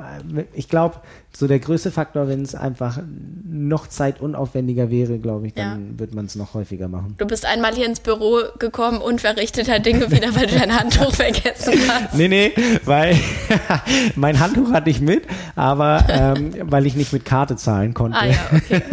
Ja, wow. genau, ja. Ähm, so ist die Schwimmeinheit dann ausgefallen, Gut. weil ich ähm, den Eintritt nicht zahlen konnte. Das fand ich sehr sympathisch. Du hast ähm, wenig Training schon angesprochen, dass du gerne nicht nicht mehr so viel trainieren wollen würdest und dich deshalb für Triathlon entschieden hast. Äh, Captain K hat bei Instagram gefragt, warum keine langen Ausfahrten mit fünf Stunden plus und immer nur Race Pace. Mm, also teilweise stehen auch ähm, Ausfahrten mit fünf Stunden plus drauf, äh, die ich dann aber nicht immer komplett absolviere. Ähm, Intervalle stehen auf jeden Fall drauf. Also Anfang des Jahres stand schon ähm, etliche Intervalle drauf ich hatte so ein bisschen dieses Problem, dass ich dann um die Challenge Rot da knappe dreieinhalb, vier Wochen eigentlich gar nichts gemacht habe mhm. aufgrund der Erkrankung. Und dann war danach so ein bisschen die Überlegung, wie wir jetzt wieder reinstarten und dann irgendwie, ja, wieder ein komplett Neuaufbau mit irgendwie VO2 Max Intervallen oder sonst irgendwas hatten wir dann gesagt, dass es Quatsch ist und deshalb sind wir ähm, dahin gegangen, dass wir in dem Sinne auch Intervalle gefahren haben, aber die in dem Sinne dann in Richtung Race Pace oder in Richtung 73 Pace, also auch, mhm. dass sie so ein bisschen ähm, intensiver waren als, ähm, quasi die ähm, Langdistanz, mhm. so dass man da ein bisschen über Langdistanztempo fährt. Und ähm, ich finde es eigentlich nur so Ausfahrten stehen eigentlich selten bei mir drauf. Also mhm. stehen auch manchmal drauf, aber jetzt nicht so häufig. Da finde ich es immer ein bisschen angenehmer, wenn da irgendwelche Programme drin stehen. Und ähm, ja, weil ich Wochenends dann, wenn ich dann immer sage, okay, ich bin jetzt ja auch nochmal äh, fünf Stunden Radfahren und zwei Stunden laufen und noch eine Stunde schwimmen, ähm, ja. das äh, wird dann auch nicht ganz so gerne gesehen. Und ähm, deshalb sind da auch gar nicht so viele mega lange Radeinheiten. Und ich hatte dann geguckt, dass ich vielleicht so zwei, drei, glaube ich, reinkriege, mhm. was so um die dreieinhalb, vier Stunden war. Und ja, sehr, ich finde, sehr viel länger ist dann jetzt auch nicht so, dass es da unbedingt einen großen Trainingseffekt hat. Das ist dann so ein bisschen. Du fährst ja im Wettkampf sowieso nicht. genau. Ho hoffentlich nicht, genau. Ähm, von daher äh, bin ich da komplett in dem Sinne, wenn, wenn du es wenn jetzt so sagst, dann bin ich da genau in dem zeitlichen Rahmen meiner angepeilten Race-Geschwindigkeit ähm, oder äh, Intensitätsdauer. Nee, das ist, glaube ich, so der Grund, ja. ähm, warum ich da nicht ganz so viele lange Ausfahrten mache. Hast du das im Überblick, wie viel Wochenstunden du hattest im Schnitt? Ähm, Im letzten Jahr, sage ich mal. Also jetzt nach der Krankheit kann ich sie ziemlich genau sagen. Das waren so knapp zwölf Stunden, die ich in der Woche mhm. trainiert habe. Ähm, jetzt über alle Einheiten weggesehen. Ähm, mit davor weiß ich gar nicht genau, da müsste ich nochmal gucken, aber jetzt so. Okay, aber spezifische Hawaii-Vorbereitung. Genau, so waren so zwölf, zwölf, Stunden, genau. So das Maximum, was ich in einer Woche mal geschafft habe, waren so 16,5, 17 ja. Stunden. Und sonst äh, in dem Sinne dann mit, mit Abbau und allem drum und dran, äh, mit der Taper-Woche bin ich dann bei zwölf Stunden. Ja. Genau. Okay. Kommen wir mal zu den nackten Zahlen. Wie viel Watt bist du gefahren? Normalized Power und Prozent von FDP?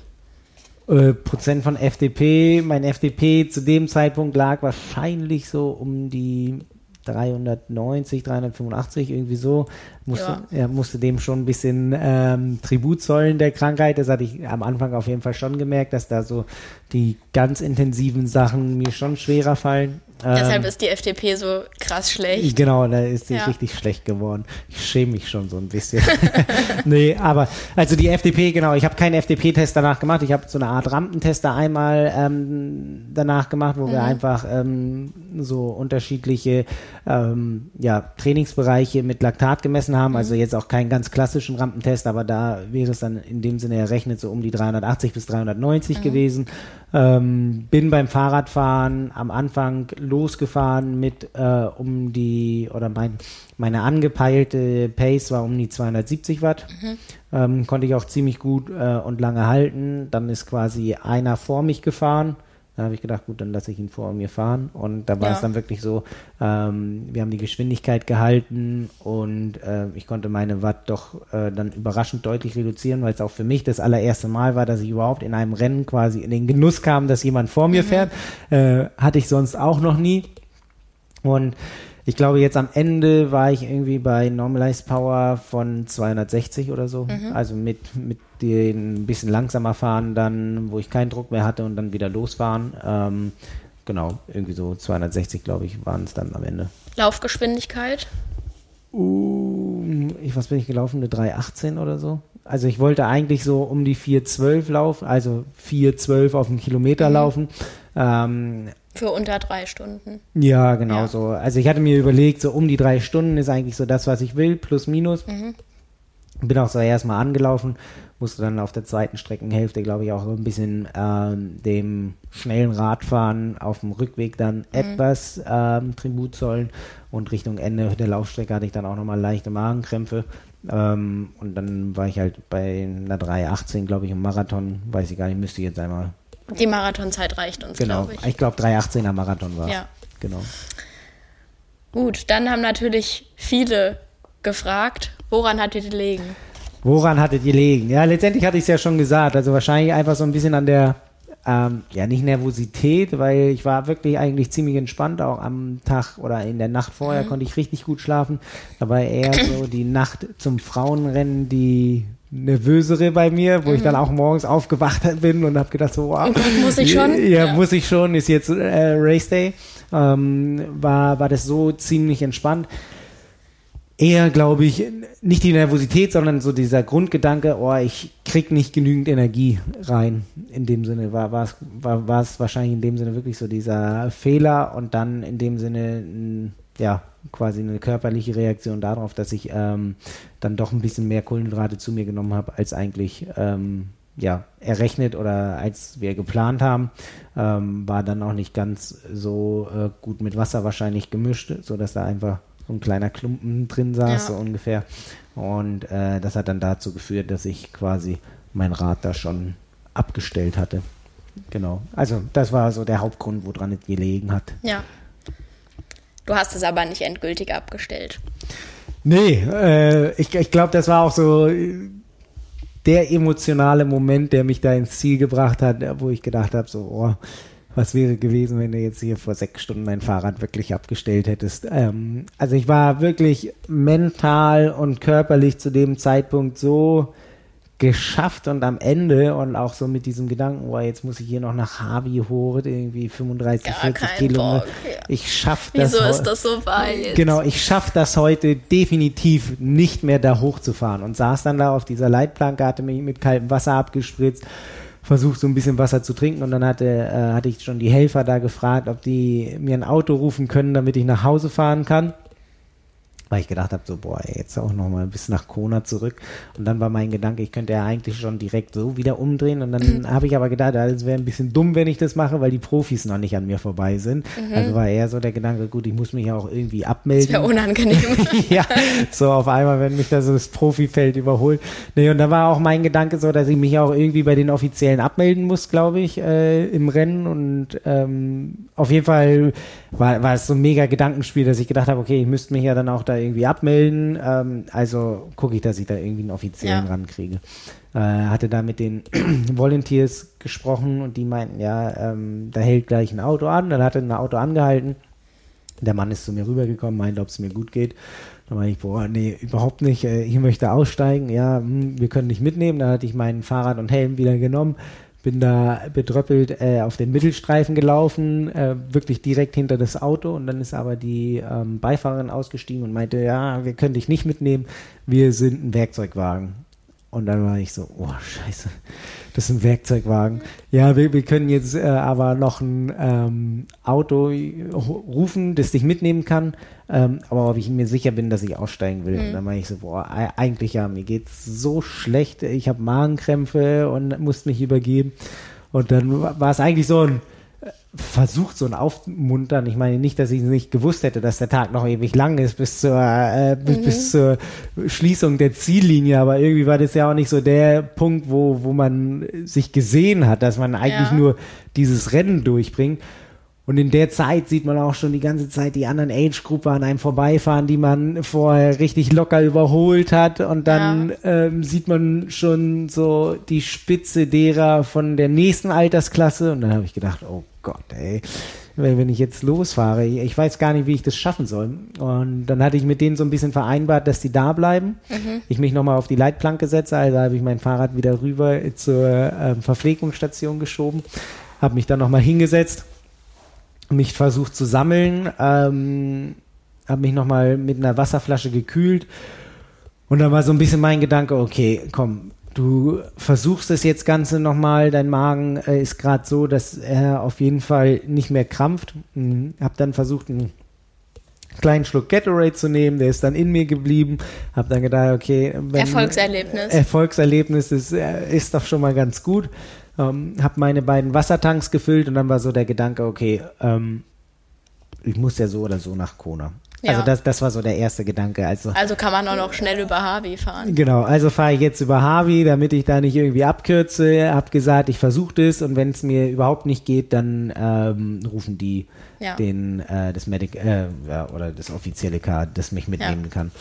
Auf jeden Fall bin ich wieder rauf ähm, und dann ja, keine Ahnung, ein paar Minuten hat es ein bisschen gedauert, aber dann hat sich so der Tritt ziemlich äh, gut wieder angefühlt und dann kam so langsam wieder so der Modus zurück, so von wegen, okay, dann, dann versuchst du es jetzt einfach hier in dem Maße wieder schnell zu fahren und dann ähm, war auch irgendwie ein bisschen in die Richtung wieder mein Kampfgeist geweckt, dass ich gedacht habe, okay, ähm, dann musst du jetzt versuchen, hier irgendwie auf dem Fahrrad wenigstens noch eine gute Performance zu bringen, was, was du äh, eigentlich so drauf hast. Und dann war es wirklich so, ähm, ich meine, in dem Bereich war dann irgendwo im mittleren Feld oder quasi im hintersten Feld wahrscheinlich meiner Altersklasse, so mhm. ungefähr im mittleren Feld der 30- bis 34-Jährigen.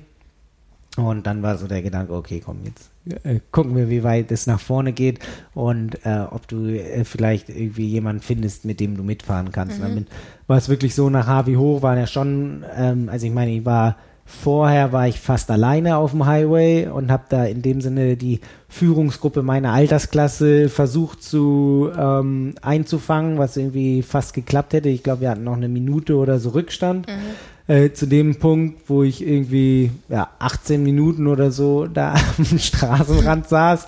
Damit ähm, wir eine Frage beantwortet, hat nämlich einer gefragt, wie viele Sekunden dich das gekostet hat. Ja, also eher Minuten. wenn man Strava anguckt, sind es glaube ich ziemlich genau irgendwie eine Viertelstunde, wo, wo der Tacho steht. Ja. Ähm, wenn man jetzt vielleicht da vorweg äh, die Komplikationen nimmt, waren es vielleicht so, keine Ahnung, ich, ich weiß nicht, wie lange, wie viel ich da verloren habe, aber lass es vielleicht so zwei Minuten gewesen sein, zwei bis drei Minuten, also vielleicht insgesamt 18 Minuten. Mhm.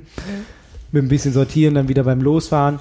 Und genau, dann ging es eigentlich ganz alleine auch wieder nach Kona zurück. Keiner konnte mir folgen. Ähm, bin da habe die großen Gruppen hinter mir gelassen und als ich dann auf dem Highway kam, war ich dann eigentlich auch wieder so ziemlich alleine für mich. Habe ab und an mal noch ein, zwei Fahrer aufgesammelt und wusste da dann schon, dass es auf jeden Fall dann nicht mehr ganz so weit zurück sein kann in meiner Altersklasse oder insgesamt, weil ich einfach äh, auch ja viel weniger Athleten um mich rum hatte. Ja.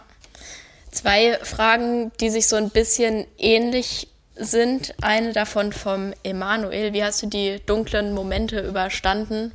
Und ja, was hat dich nicht aufgeben lassen? Also letztendlich war es, glaube ich, wirklich so zwei Punkte, die mich nicht aufgeben lassen haben. Also einmal war es so dieses Gefühl vom Team, dass man das schon so ein bisschen im Stich lässt. Also ich meine, ich wurde irgendwie einer von äh, sechs Athleten, der da ausgewählt wurde und ähm, dann waren eh zwei bei uns, die aufgrund von Krankheit beziehungsweise aufgrund eines Autounfalls nicht starten oh, konnten. Oh, also wir waren eh nur vier Athleten, die ja. auf Hawaii gestartet sind.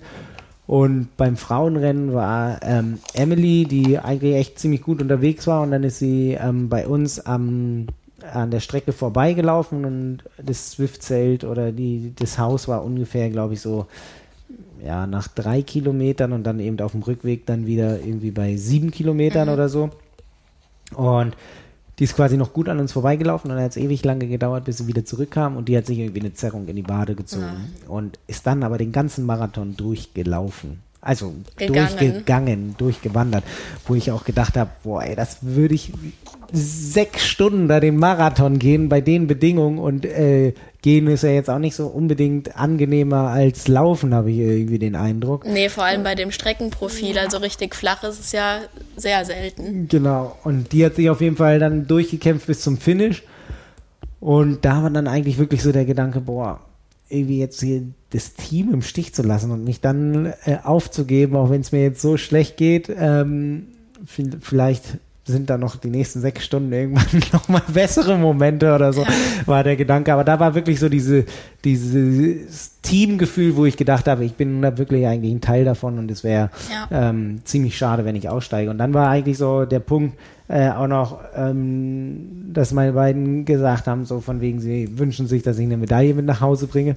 Oder ganz am Anfang haben sie gesagt, dass ich den Zielbanner mit nach Hause bringe. Dann war ich, ja, das weiß ich nicht, ob ich das ja. schaffe, aber eine Medaille kann ich mitbringen.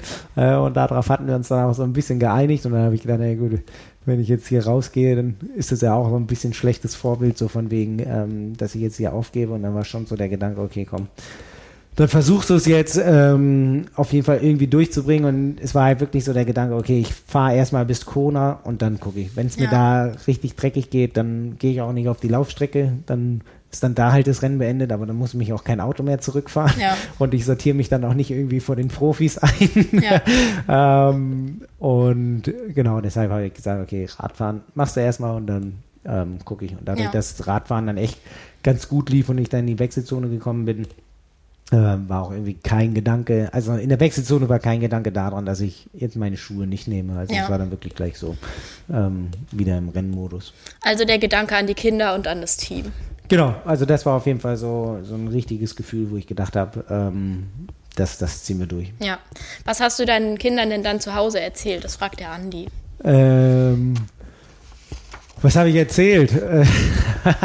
Na, die, die, haben auf jeden Fall gefragt, ob ich eine Medaille. Hier ist die Medaille. Hier ist die Fragt Medaille, nicht genau. Weiter. ich möchte nichts anderes sagen. ihr habt alles, was ihr wolltet. Ähm, nee, die hatten also letztendlich rede ich mit denen wirklich ganz offen darüber. Die fragen auch so, wie, wie das Rennen war haben auch so ein bisschen äh, über die Großeltern das in dem Sinne mitverfolgt. Mhm. Ich meine, mit drei und fünf ist jetzt auch noch nicht so mega, dass sie da alles mitbekommen, aber dann haben sie schon gefragt, ähm, so wie viel da bist du geworden, ähm, wie war's? Und ähm, das hatte ich dann auf jeden Fall auch schon erzählt, dass ich da Bauchschmerzen hatte und mal ein bisschen Halt machen musste. Ähm, genau, aber das war ähm, ja, ein ganz, in dem Sinne ein ganz offenes Gespräch, wie man mit seinen Kindern hat. Also ich musste da jetzt nichts hinterm Berg halten. Ja ja, ist sicherlich auch wichtig, dass die, dass die das mitbekommen, dass eben nicht alles immer super ja, toll läuft. Äh, absolut. Ich meine, wenn du jetzt die letzten drei Rennen hatte ich, ne? wenn du die letzten drei Rennen ja. anguckst, sind sie ein bisschen verwöhnt gewesen. also dürfen sie da auch mal in dem Sinne das richtig mitkriegen. Finde find ich auch absolut richtig. Also es ist ja auch wirklich nicht so, dass es immer bergauf geht, sondern ähm, selbst, sag ich mal, jetzt über Athleten wie Jan Frodeno oder so haben ja auch äh, in dem Sinne ähm, irgendwelche Rückschläge. Und ähm, das finde ich ist menschlich, authentisch und zeigt ja eigentlich auch so den richtigen Weg. Und wenn man daraus lernt, ich lerne daraus, dass ich vielleicht zwei Sips weniger aus meiner Trinkflasche nehme, wenn sie mit fünf Gels befüllt ist oder so. Ähm, aber das finde ich ist genau der richtige Weg. Ja. Und eine äh, gute Überleitung zu der nächsten Frage. Was würdest du beim nächsten Mal anders oder gleich machen? Ähm, anders, einfach, dass ich darauf vertraue, dass ich genügend Kohlenhydrate da rauskriege. Mhm. Vielleicht würde ich es sogar so machen, und das ist so ein bisschen die Überlegung, ob ich eventuell eine transparente Flasche auf dem Oberrohr habe, mhm. ähm, wo ich in dem Sinne Markierung habe, wie viel ich pro Stunde trinken darf ja. ähm, an Gels habe ich auch nicht aufs Oberrohr gemacht, weil ich so ein bisschen gedacht habe, okay, ähm, dann kann ich einfach mehr in der Aero-Position fahren. Also anders müsste ich ja quasi immer so ein bisschen aus der Aero-Position raus, mhm. um, um die Flasche zu trinken. Und so konnte ich dann äh, in dem Sinne beim Trinken immer ziemlich gut in der Position bleiben, beziehungsweise musste nichts öffnen. Ähm, das war so ein bisschen der Grund, warum ich da jetzt keine extra Gelflasche hatte. Und es ist natürlich auch so, wenn ich das hinten drin habe, ähm, kann ich es auch nicht verlieren. Ja. Also den Flügel zu verlieren, das wäre schon ein bisschen merkwürdig.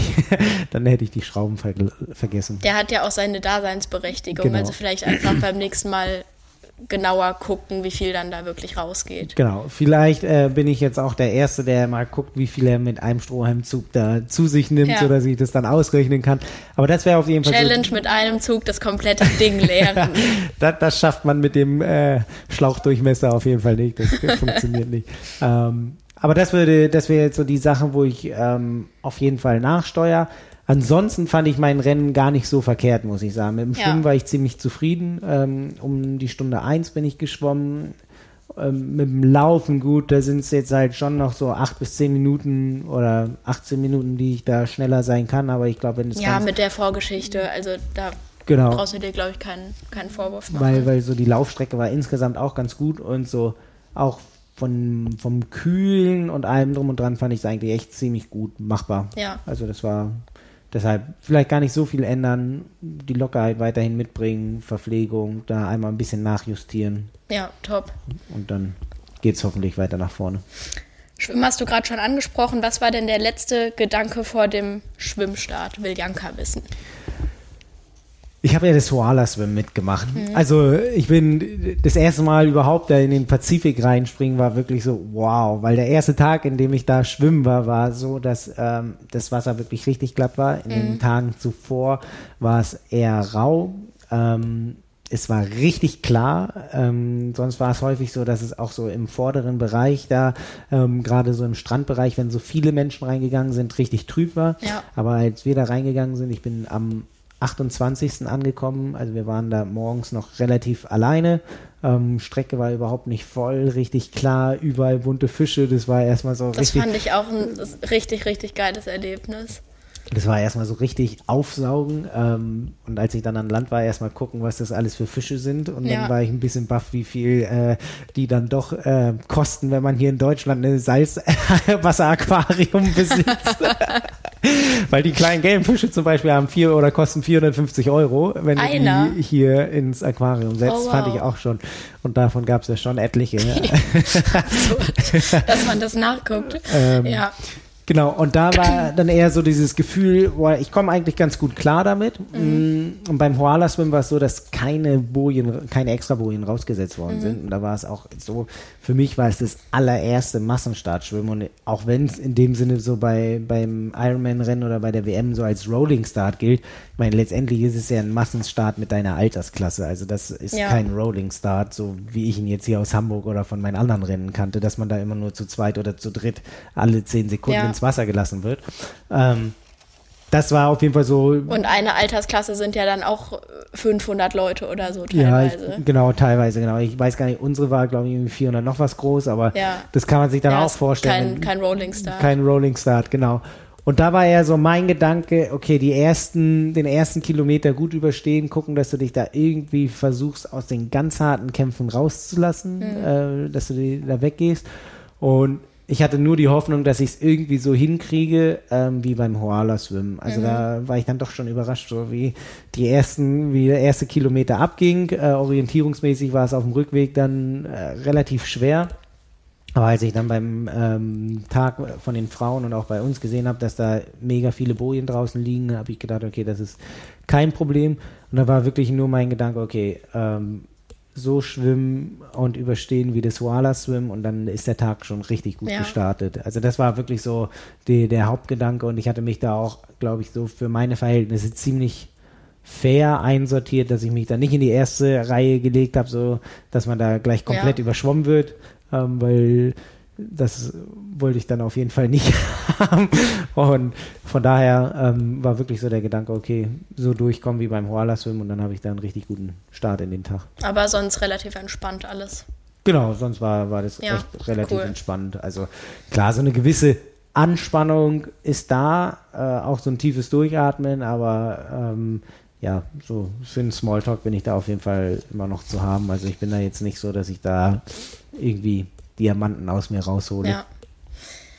Kannst du so drei Erlebnisse kurz und knapp vom Rennen benennen, die dir in Erinnerung bleiben? Drei Schlagworte Vom Rennen oder vorm Rennen? vom Rennen. vom Rennen. ähm, eigentlich ein geiles Radfahren, mhm. bis auf die Pause. Also hat mir wirklich Spaß gemacht. Mhm. Gerade der Rückweg fand ich echt richtig gut. Ähm, Stimmung an der Strecke in der Stadt. Mhm. Hat mir auch richtig, also das war irgendwie echt auch so, dass es einen richtig gepusht hat. Ähm, da so am Ali E Drive und die Palani Road hoch. Ähm, die Palani Road auch gerade beim Radfahren dann irgendwie, weil ich war noch nicht in Rot, aber da waren auch schon mehrere ähm, Zuschauer, die da standen, so ein bisschen mitgerannt sind, mhm. richtig angefeuert haben. Und äh, auch so die, das Swift-Team, was da so ein Pavillon aufgestellt hatte, das auf jeden Fall. Und dann würde ich sagen, emotionaler Finishline-Moment äh, für mich auf jeden Fall. Ja. Genau. Das hat man dir auf jeden Fall angesehen. ja, ich bin über die Ziellinie gegangen und da ging es eigentlich auch echt noch und habe gedacht so, oh, zum Glück bin ich durch, aber dann in dem Moment, äh, wo, wo ich dann darüber erzählen sollte, da war dann wirklich so, oh, alle Dämme gebrochen. Das war so schlimm. Scheiße. Ja, wirklich. Also da, ich will nach Hause. Mama, hol mich ab.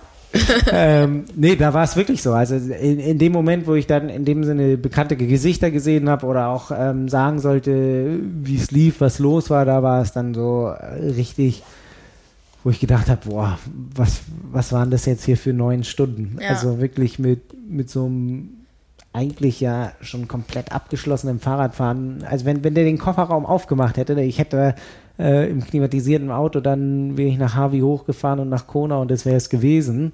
Ja, ähm, und wenn die Frau nicht gesagt hätte, ja, nee, sorry, geht doch nicht. Genau, genau. Und dann irgendwie so dieses Zusammensammeln eigentlich, ähm, zu allen Sachen besinnen, hoffen, dass es körperlich wieder passt, wieder losfahren und dann ja. eigentlich wieder so sein Rennen zu machen. Ich glaube, das war eigentlich so das, was mich dann da wirklich hat so emotional äh, platzen lassen, in dem Sinne im Ziel, wo ich gedacht habe, so, boah, puh, irgendwie war es schon ein geiler Tag und gut, dass ich es dann doch irgendwie geschafft habe. Ja, ich glaube, das kennen aber auch viele oder vielleicht sogar jeder, wenn man irgendwie so eine Ziellinie erreicht. Also bei mir ist es so, das ist total egal, wie lang dieses Rennen war und auch wenn es total gut lief, ich muss eigentlich immer erstmal heulen. ja, bei mir war es jetzt so das Vielleicht erste Mal. jetzt nicht bei der Winterlaufserie in, in Bramfeld, aber halt alles, was mir irgendwie was bedeutet, kann ich, also ja. verlässlich fange ich da an zu heulen. Äh, wenn dann noch irgendjemand im Ziel steht, den ich kenne oder so, dann ist erstmal vorbei. Ja, ähm, also, da, dass ich so richtig geweint habe, war jetzt wirklich so das erste Mal. Ähm, ja. Aber so sag ich mal, es gibt schon so zwei richtig emotionale Zieleinläufe, wo, wo ich auch dann äh, im Nachhinein so schlucken musste. Das eine war halt wirklich die Olympia-Qualifikation 2016, mhm. dass wir das so in der Nachquali geschafft haben.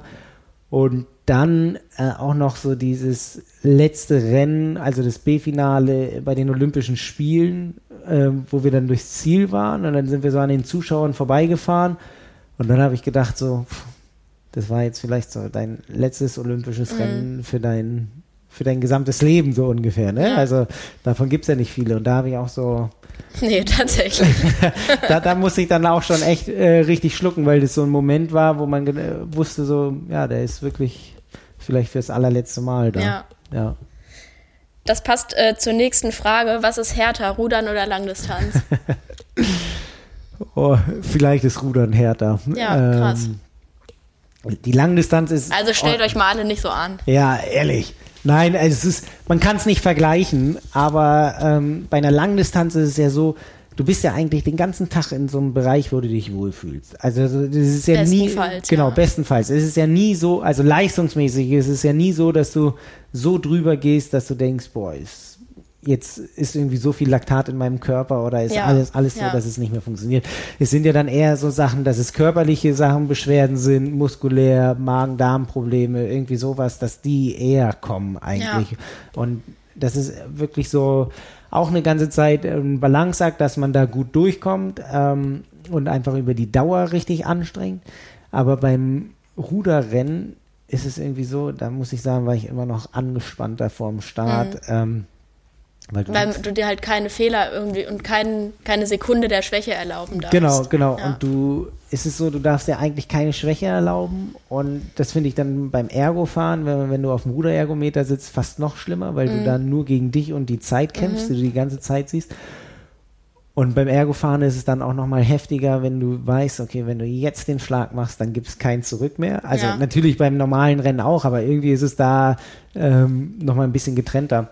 Und du weißt, okay, die nächsten sechs Minuten fährst du eigentlich am, an, am Anschlag, vom Ja. allerersten Moment an. Und ähm, das ist vielleicht so dann mental nochmal so ein bisschen die härtere Sache. Also vielleicht so ein bisschen wie ein FDP-Test, wobei der auch schon wieder ein bisschen länger ist, aber da denkt man ja auch so, oh, Ja. wenn, wenn ich jetzt die erste Kurbelumdrehung mache, dann muss ich weiterziehen, so Ja. ungefähr. Ne? Und so, so ist es da auch. Ähm, und äh, ja, weiß ich nicht. Vielleicht ist deshalb, würde ich sagen, dass Rudern da vielleicht sogar nochmal einen Ticken härter ist vom Wettkampf Das her. weil klingt so auf jeden Fall. Immer, immer rauf. Und wenn du merkst, okay, der, die versuchen jetzt irgendwie dann noch zu ziehen oder so, dass du dann denkst, okay, ich bin schon am Anschlag, aber mal gucken, ob ich noch irgendwo Mhm. was herhole oder so.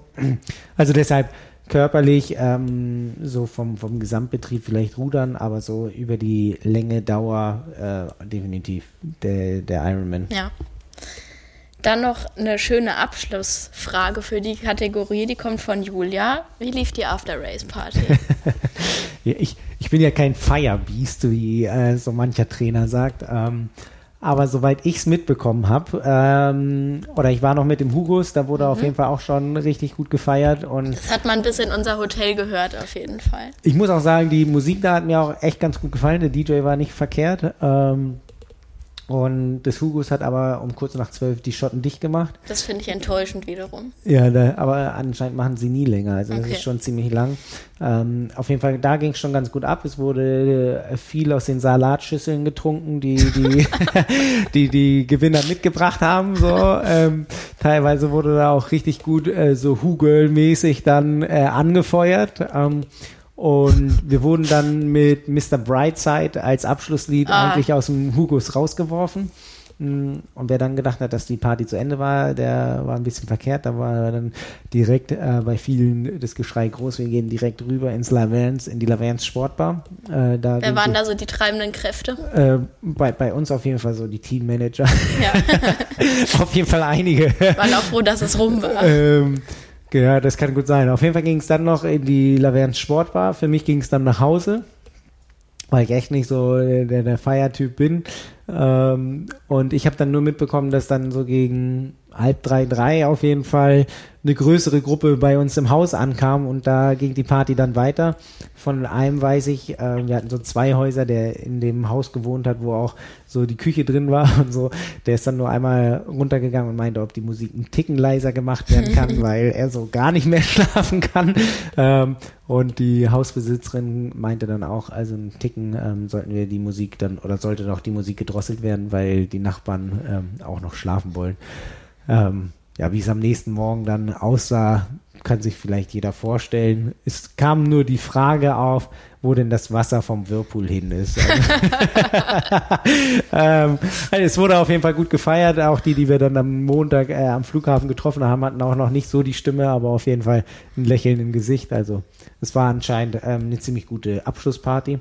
Und was man sagen muss, die Frauen hatten ja das Glück, dass sie ähm, bei der Party, jetzt muss ich überlegen, wie sie heißt, Thanks God, äh, I'm not racing. I'm Not Racing, Ja. genau, die Party von Bob Babbitt am Freitag mitnehmen konnten, als erstes Das Mal. ist echt richtig stark. Das ist ein großer Vorteil, wenn man zuerst startet. So ist es. Und die war, so wie ich es mitbekommen Ja. habe, auch nicht verkehrt, ähm, weil die Hammer.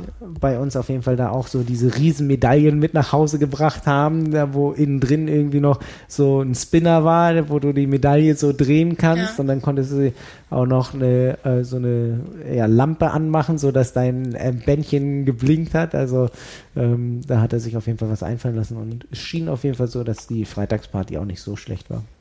Alle, alle Lampen an, auf jeden Fall. Äh, ja, ja. Ja. genau. Okay, äh, ja, den Rest lassen wir hier Den- mal raus. genau. Das kann sich vielleicht dann jeder denken oder ein bisschen. Was in Kona passiert, bleibt in Kona. Genau, sozusagen. genau. Ja. Ja, klingt auf jeden Fall richtig cool. Dann als letzten Abschnitt der, der QA noch was zum Thema Equipment. Viele waren an deiner Aerobox interessiert. Warum du die da hast, was das ist und ob du sie im Windkanal getestet hast. Im Windkanal habe ich sie leider nicht getestet. Im Nachhinein habe ich gedacht, es wäre schon ganz cool, die mal getestet zu haben. Ähm, aber ich habe sie erst später gebaut. Und zwar gab es bei mir so ein bisschen das Problem, ich habe im Gegensatz zu allen anderen ähm, einfach die Standard-Extensions von Specialized mhm. dran gelassen. Ähm, nur, dass sie halt umgedreht waren, sodass sie äh, in dem Sinne in dem Winkel angestellt mhm. waren. Und ich hatte überlegt, ob ich meine ganz normale Torpedoflasche vorne unter den Lenker mache. Mhm. Ähm, die Torpedoflasche fasst, glaube ich, 500 Milliliter, irgendwie so. Und dann war mein Gedanke, dass das passen könnte, aber aufgrund dessen, dass der Winkel relativ steil ist und die Torpedoflasche ja den ähm, Nachfüllstützen in der Mitte hat, äh, war es so, dass ich in dem Winkel quasi, keine Ahnung, 200 Milliliter oder ein bisschen mhm. mehr reinfüllen konnte. Und dann habe ich gedacht, okay, das ist auch ein bisschen dumm, wenn ich nur so wenig reinfüllen kann. Ähm, und hatte halt so die ganze Zeit überlegt, wo ich in dem Sinne eine Flasche unterbringen kann oder noch einen anderen Flaschenhalter, damit ich irgendwie die Möglichkeit habe, ein bisschen mehr Flüssigkeit oder auf jeden Fall die Chance habe, mehr Flüssigkeit am Fahrrad zu haben. Und ich konnte auch keinen ähm, Flaschenhalter zwischen meine Arme packen. Ähm, viele haben sonst äh, bei dem Shift ähm, quasi noch einen ähm, Flaschenhalter mhm. zwischen den Pads, aber meine Pads waren so eng zusammen, dass ich da keinen Flaschenhalter mhm. irgendwie montieren konnte. Und dann habe ich zusammen mit dem Bootsbauer von meinem Bruderverein so ein bisschen überlegt, ähm, oder ich kam eigentlich mit, die, mit der Idee auf ihn zu und meinte, ob er mir dann eine Flasche basteln kann. Mhm. Ähm, dann meinte er, boah, hat er, sowas hat er noch nie gemacht. Und dann meinte ich, ja, wenn er mir da so ein bisschen Anleitung gibt, dann ähm, würde ich mir da mal eine hinbasteln, wenn er mir da hilft. Und dann habe ich in dem Sinne angefangen, mir da ähm, eine Form zu bauen, wie ich mir so vorstelle, dass es halbwegs aerodynamisch ist und auch gut in die, in die Form vom Fahrrad reinpasst. Und er hat mir dann äh, beim Laminieren geholfen, so dass ich mir da eine eigene Aeroflasche in dem Sinne laminiert habe und die auch äh, befüllen kann. Hab einen Schlauch drin, kann die richtig easy unter den Extensions festmachen und ähm, habe so ein Fassungsvolumen, wenn die so schräg hängt, von knapp einem Liter oder ein bisschen, bisschen weniger. Und das ist das Special-Ding, was da drunter hängt. Und habe gleichzeitig in dem Sinne ähm, eine Halterung für den Schlauch vom Schiff auch. Also mhm. den muss ich gar nicht so irgendwie irgendwo anders festmachen, sondern kann den einfach immer ganz easy unter die Halterung schieben. Und äh, auf, dem, auf der Flasche habe ich dann auch gleichzeitig noch ähm, den Mount für meinen Radcomputer. Mhm. Und du nimmst Produktionsanfragen an oder ist das ein Unikat? wenn, wenn, ganz viele kommen, dann könnte ich mir sowas äh, fast vorstellen. dann findet nee. ihr es äh, demnächst im Shop auf trimark.de. genau, genau, machen wir es so. noch ein, noch ein äh, ja, aber das war, äh, genau, die habe ich mir in dem Sinne selber gebaut und es war der Gedanke, um äh, genügend Flüssigkeit mit an Bord zu haben, dann nicht irgendwie äh, angewiesen zu sein, sondern da wirklich die Chance zu haben, alles eigentlich an Bord zu haben. Ja.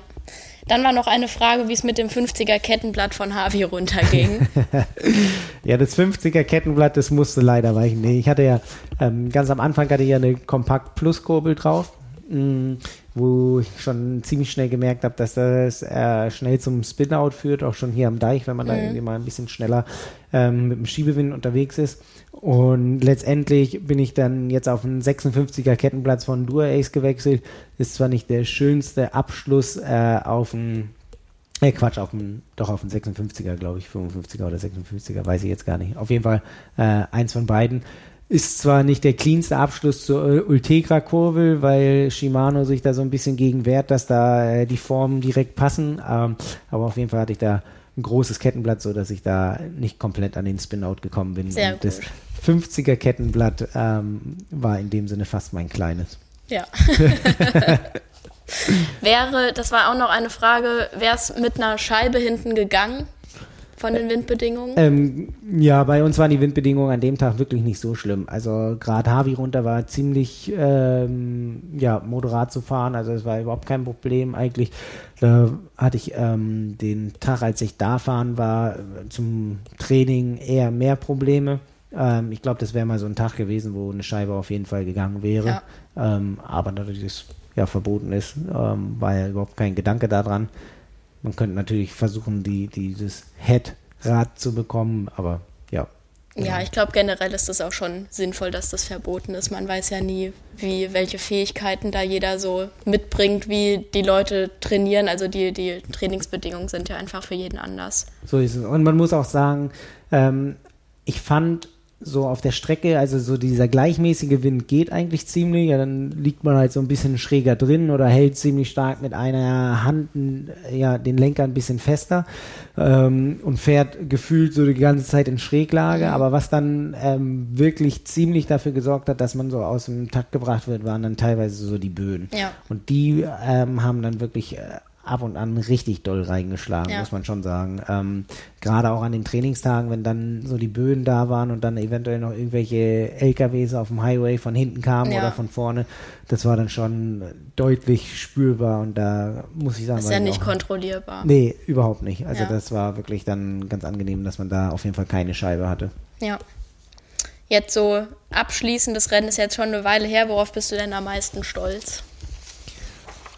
Oh, vielleicht auf so, auf so das gesamte Jahr, wie ich das irgendwie dann doch geschafft habe zu meistern, ähm, mit allen Umständen, mit der Familie, mit ähm, dann quasi der Krankheit und dass man dann da eigentlich an der Startlinie stand äh, und doch sagen konnte, okay, man ist hier echt so ziemlich gut vorbereitet. Natürlich Ja. äh, wäre noch ein Ticken mehr gegangen oder so, aber was die Umstände nicht zugelassen hat. Und dann war ich, glaube ich, echt ähm, ziemlich stolz darauf, dass ich eigentlich mit dieser wirklich langen Pause oder gefühlt ewigen Pause da äh, noch so weit wieder nach vorne gekommen bin und die Ziellinie dann wirklich eigentlich ja, noch in einer guten Zeit überquert habe. Also Absolut. das ist äh, so das Ding, wo ich denke, dass ich wirklich stolz drauf sein kann und wo für mich dann in dem Sinne gar nicht so der dieser sportliche Sieg vielleicht so im Vordergrund steht, sondern das Rennen dann in dem Sinne für mich auch wieder gezeigt hat, dass so diese mentale Gesundheit und Einstellung dann doch äh,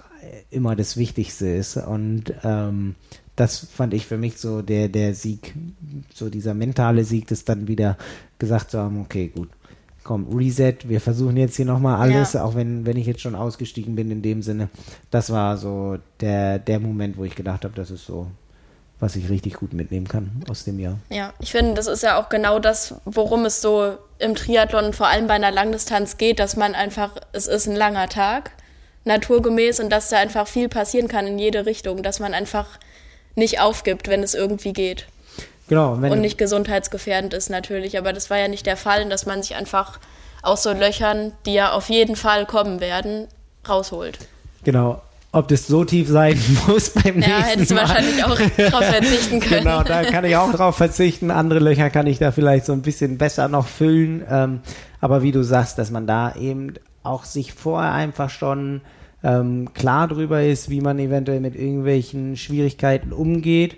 Ja. Und ähm, ja, eben mental vorher auch schon so bereit ist oder ja den ganzen Tag eventuell auch schon mal so durchgegangen ist, dass man ähm, das durchleben kann, weil ich meine, wenn du vorher schon irgendwie zigtausend Spuren belegt hast, ne, ähm, keine Ahnung, was da alles kommen kann, Ja. ähm, dass man da eher versucht auch immer so die Ruhe zu behalten und sich eher so an den Sachen lang zu hangeln, wo du weißt, dass es das funktioniert. Ne? Ich meine, wenn du dann irgendwie morgens in der Wechselzone bist und siehst, dass du einen Platten hast oder so, Ja. das, das gehört natürlich nicht, absolut überhaupt nicht zu dem Ding, was du geplant hast. Nee. Aber wenn, Soll es auch Kollegen geben, denen das so ging. genau, Hört morgen die Folge mit Simon.